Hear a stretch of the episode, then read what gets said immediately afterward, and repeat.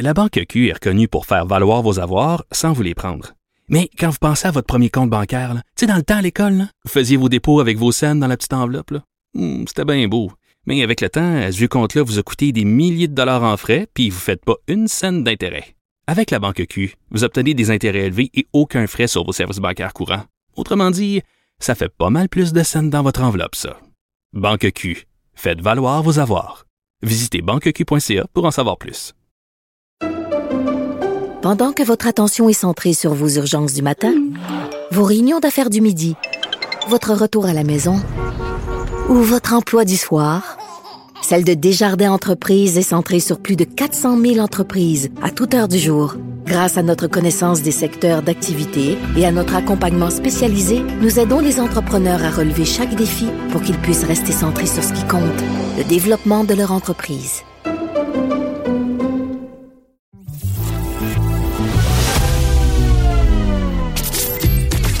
Caroline Saint-Hilaire. Caroline Saint-Hilaire. Une animatrice pas comme les autres. Cube Radio.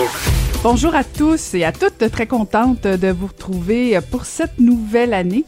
On va se le dire, hein, 2020 a été une année, euh, ben, disons, difficile, mais euh, on a mis beaucoup d'espoir sur euh, 2021. Puis disons que je vous avoue que cette semaine, avec l'inauguration de Joe Biden comme président des États-Unis et Kamala Harris comme vice-présidente des États-Unis, ben moi, personnellement, ça m'a redonné de l'espoir et je pense pas être la seule. J'ai comme senti que tout le monde, en tout cas au moins au niveau euh, de l'Amérique du Nord, on reprenait euh, notre souffle. Alors, ça nous donne beaucoup d'espoir pour la suite.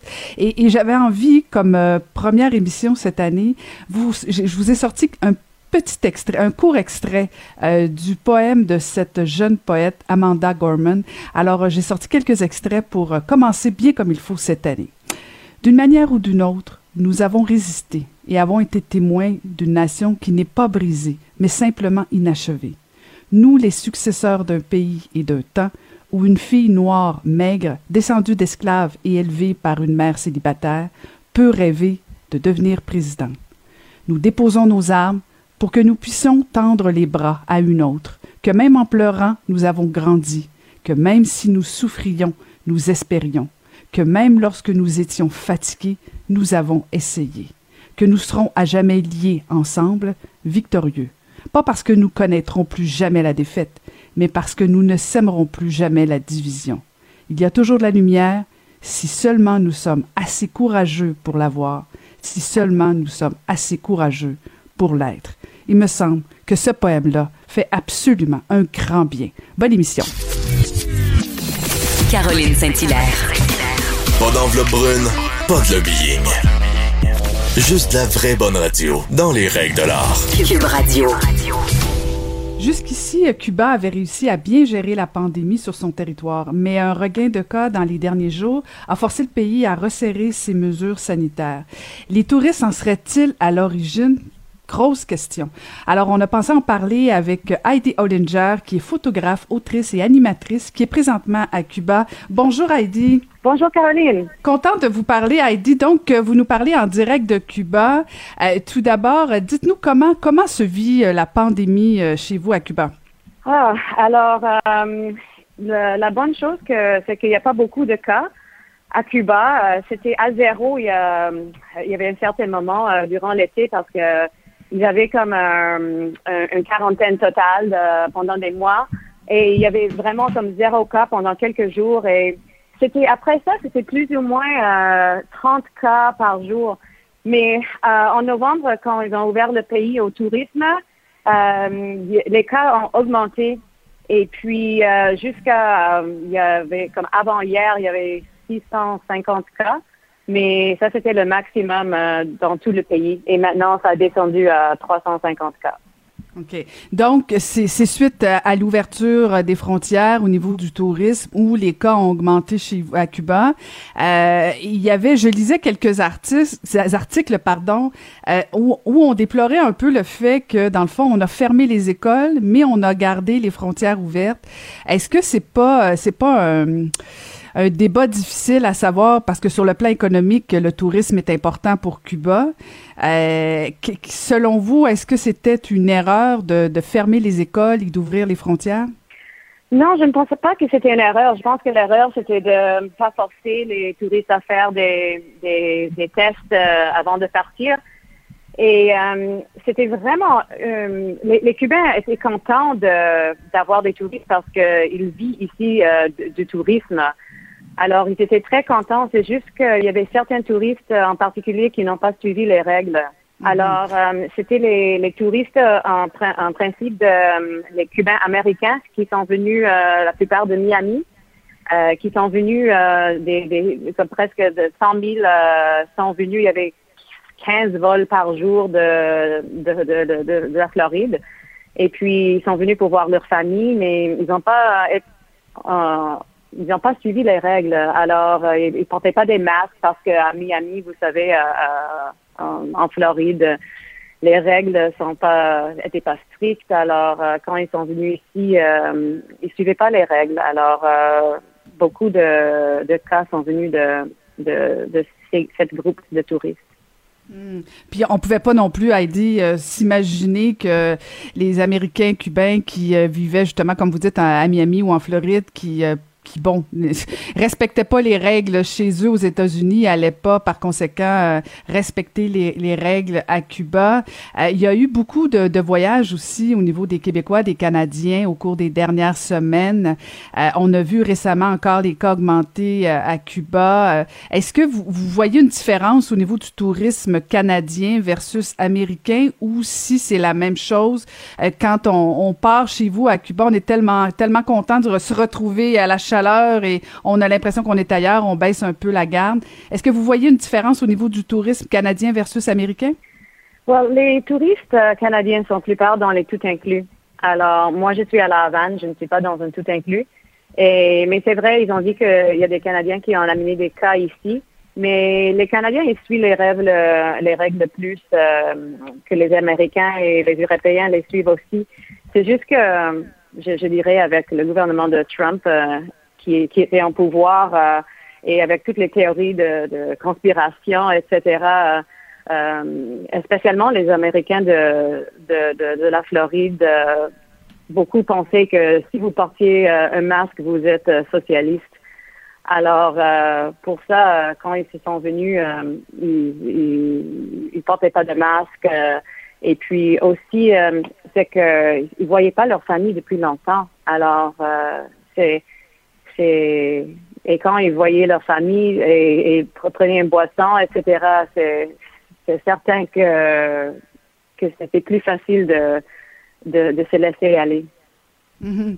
Euh, et et dites-moi, quelles sont les règles euh, à Cuba au niveau des mesures sanitaires? Là, parce que, bon, vous vous promenez entre le Québec euh, et Cuba régulièrement. Les différences avec les règles qu'on a ici, euh, le, le couvre-feu, euh, le masque obligatoire dans les endroits fermés, à Cuba, quelles sont les règles fondamentales qu'on doit respecter?